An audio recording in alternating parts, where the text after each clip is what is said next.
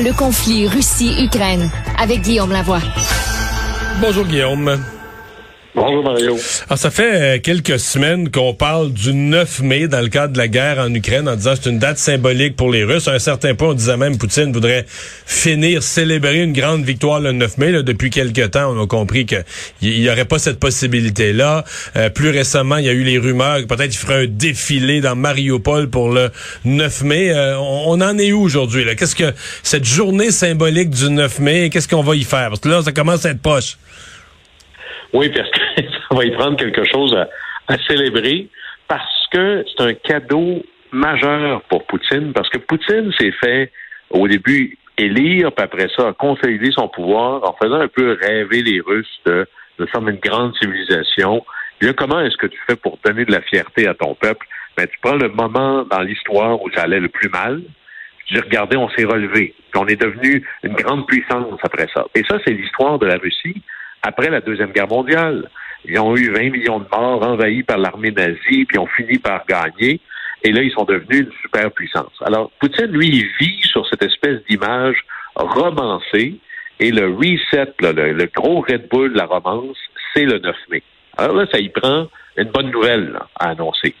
Et si, comme il n'est pas capable d'arriver avec euh, j'ai des victoires à plus savoir quoi en faire, qu'est-ce qu'il va devoir annoncer? Qu'est-ce qu'il va dire? Quel genre? Alors moi, je m'attends à un défilé militaire où il va nous montrer des armes qu'on n'avait peut-être pas vues avant, bien montrer pas à la population russe, mais aussi au monde entier que la Russie, c'est un pays puissant, puissance nucléaire, avec des missiles et tout. Mais aussi, je pense qu'il va nous rejouer le film. Hein, vous savez, vous vous souvenez, on a été attaqué par les nazis, évidemment. Puis les nazis, ça devient une espèce d'équation qui est uniquement possible en Russie. Peux être à la fois nazi et juif. Et si c'est une contradiction absolument fou raide partout ailleurs dans le monde, en Russie, il y a un narratif pour attacher tout ça. Ouais, mais le narratif russe, il n'a pas passé en Israël. Israël qui était resté neutre puis qui, qui a failli se revirer contre la Russie au point où Poutine, Lavrov ont dû, euh, ont dû remballer leurs affaires un peu, là. Oui, non. Alors quand ils se parlent entre eux, ça, ça marche. Mais là, évidemment, c'est un énorme problème avec Israël. Mais il y a dans l'histoire, parce que oublions pas que euh, dans la révolution russe, surtout à l'époque de Staline, il fallait se débarrasser des Juifs. C'est pas juste Hitler qui a fait ça. Staline peut-être encore un plus grand monstre qu'Hitler.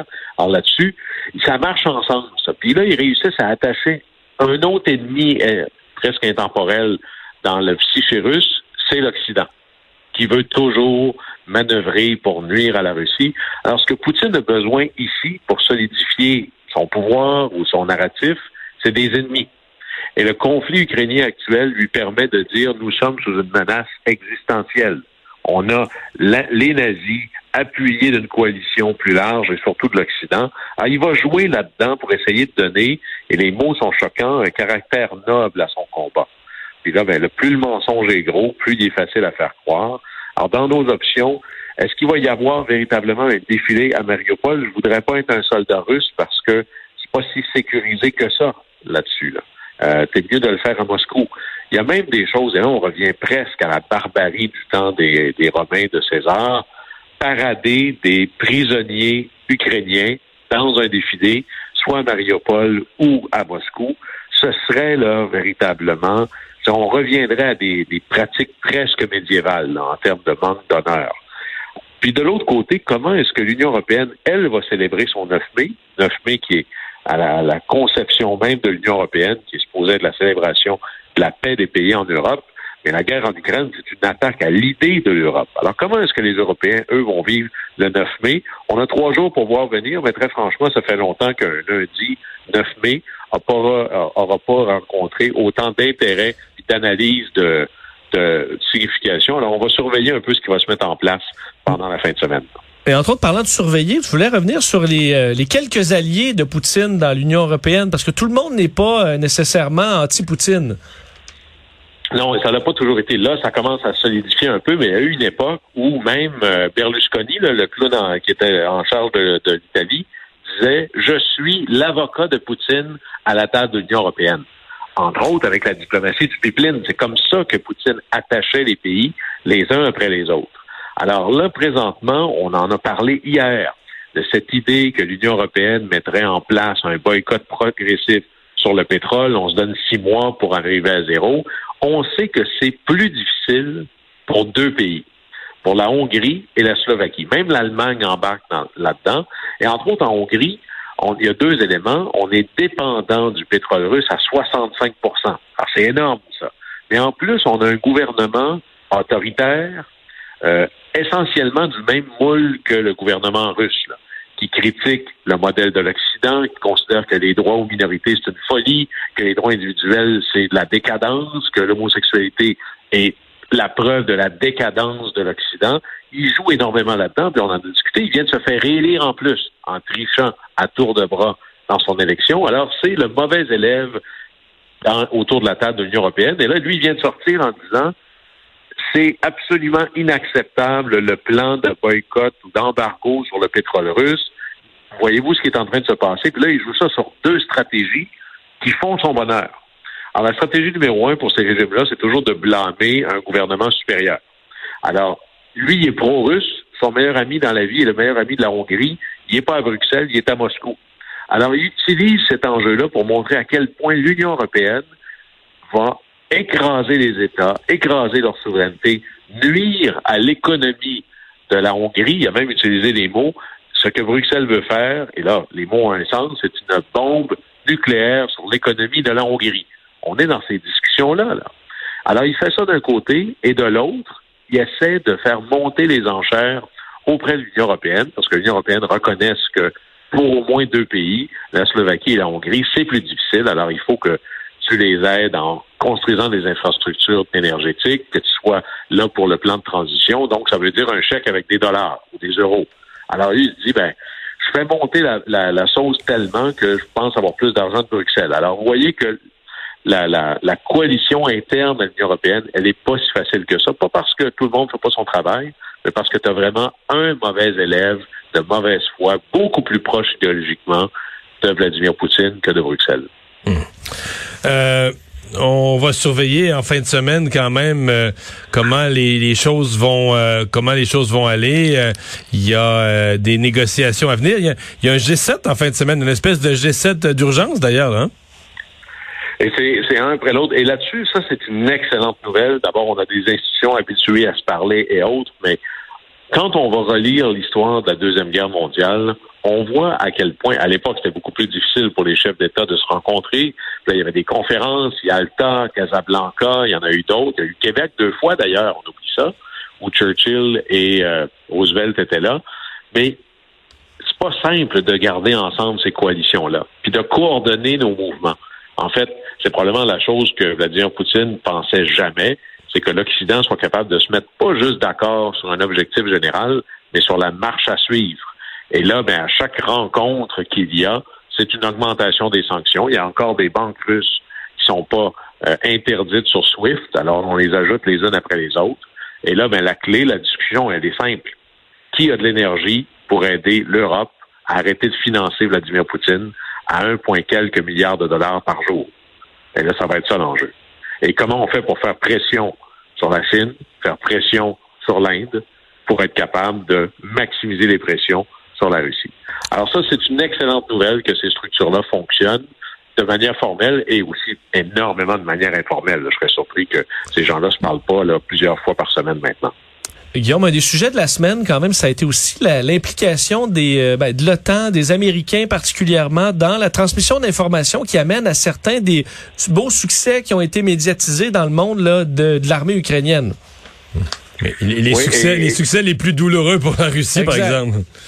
Oui, il y en a qui sont symboliques, puis il y en a qui sont véritablement majeurs. Euh, pensons par exemple, euh, il y a une demi-douzaine de généraux russes qui ont été zigouillés par les forces euh, ukrainiennes. Alors, à un moment donné, ça, ça a un, impact, là. D'abord, symbolique, mais aussi, t'enlèves le général, il y a, de la connaissance là-dedans. C'est, ça se remplace pas comme ça, là. Et la plus visible, ça a été le navire amiral dans la mer Noire, euh, le Moskva, fait euh, couler par un missile. Puis là, la question, c'est comment ça se fait que l'Ukraine sait tout ça? L'Ukraine n'a pas de satellite, ils connaissent pas par cœur le mouvement des troupes. Et là, NBC aux États-Unis a sorti la nouvelle. Je suis pas sûr que c'est une bonne idée, mais je vous la partage. C'est ben là, finalement, les Ukrainiens sont capables d'aller assassiner les généraux russes ou de couler les navires parce qu'ils savent exactement ils sont où, quand et avec des images parfaites. Là. Et ces images-là, ils viennent du Pentagone, ils viennent des États-Unis. Et là, autant on s'en doutait un peu, autant c'est un embarras diplomatique majeur pour les États-Unis parce que ça les met vraiment dans un rôle de complice anti-russe. Tout le monde s'en doute, mais il y a cette ligne de dire nous ne sommes pas impliqués directement dans le conflit, nous donnons des armes, mais c'est les Ukrainiens qui les utilisent, c'est pas moi. On leur donne euh, des munitions, mais c'est eux qui les lancent, c'est pas moi, c'est eux qui décident où, quand, comment. Mais là, on se dit, quand tu es dans des mouvements comme ça, puis là, il y avait le, le, porte-parole du Pentagone, je pense qu'il pourrait faire un numéro au Cirque du Soleil pour la contorsion, c'est de le voir dire, oui, on partage des renseignements avec l'Ukraine, mais c'est à peu près comme si on leur disait, on leur dit la météo de la journée. Là. On ne suit pas ça de plus, près, plus près. Évidemment que nous, on le croit à peine, puis les Russes, ils doivent pas y croire du tout. Et là, ça va être quoi la, la, réplique russe par rapport à ça? Ben, c'est ce que la question que j'allais, c'est la question que j'allais poser. Mettons que les Russes sont furieux, là, que le, leur super bateau, le Moskva, ou que leurs généraux, quand même des, des, des, des membres importants de leur armée qui ont été abattus à cause de la collaboration des Américains. Euh, on fait quoi comme réplique si on est la Russie? Bien, évidemment, on veut éviter des frappes directes sur des, euh, des actifs américains parce que là, ce serait d'amener le conflit ailleurs. Alors, c'est l'idée toujours les conflits par procuration. Alors, probablement, et c'est ce qu'on voit, une accélération profonde d'attaques russes sur les lignes d'approvisionnement ukrainiennes, c'est-à-dire les chemins de fer. en Ukraine, il y a énormément de chemins de fer partout. C'est vraiment un pays qui est bien installé en termes de lignes de chemin de fer qui vont justement de l'est à l'ouest. Alors, il y a des attaques systématiques sur les chemins de fer, puis ça, c'est un peu nouveau là, maintenant, pour empêcher les armes d'entrer. Et moi, je m'attends à une série. D'ailleurs, on s'attend à ça depuis longtemps, mais un peu comme le reste de la russe, on comprend pas pourquoi c'est pas déjà arrivé massivement. C'est des cyberattaques massives sur les infrastructures de l'Occident, que ce soit euh, les grilles électriques, que ce soit le système bancaire, que ce soit euh, les usines d'épuration des eaux. Puis là, ici, c'est pas de causer des dommages militaires majeurs, c'est de causer du trouble. C'est de faire qu'il y ait de, tellement de problèmes chez vous que ça t'oblige à t'en occuper, de créer euh, des, de l'inquiétude chez la population. Et là, ça, on va voir ça monter de plus en plus. D'ailleurs, la manifestation de la Hongrie fait un peu partie de cette stratégie-là. Là, les efforts de l'Union européenne sont plus tournés vers aller encore plus loin vers la Russie, sont obligés de retourner en rencontre, puis de s'occuper de leur front intérieur avec la Hongrie, puis comment on gère ça. La technique russe, souvenons-nous de l'intervention dans les élections américaines. Le but, c'était pas de faire élire Trump, c'était que les Américains commencent à douter de l'indépendance dans leur système électoral. Et plus la confiance des Américains dans leur gouvernement diminue, plus le gouvernement américain est faible. Alors, c'est ces stratégies-là qui, je pense, vont augmenter de manière de plus en plus importante. Mais c'est là où on voit que c'est assez particulier. Un pays, par exemple, comme les États-Unis, ou même le Canada d'ailleurs, qui est très, très, très impliqué dans un conflit pour lequel la bonne décision politique et militaire, c'est ne pas prendre crédit pour ses bons coups, et ça, même si c'est une bonne décision à court terme, quand ça va être le temps d'arriver en élection, comment est-ce que les États-Unis vont pouvoir dire, ben c'est grâce à nous qu'il est arrivé X, Y, Z, s'ils peuvent pas le dire, ça, ça doit être un peu difficile. Des fois, l'humilité, c'est une des stratégies les plus difficiles. Guillaume, merci. Bonne fin de semaine. Bon plaisir.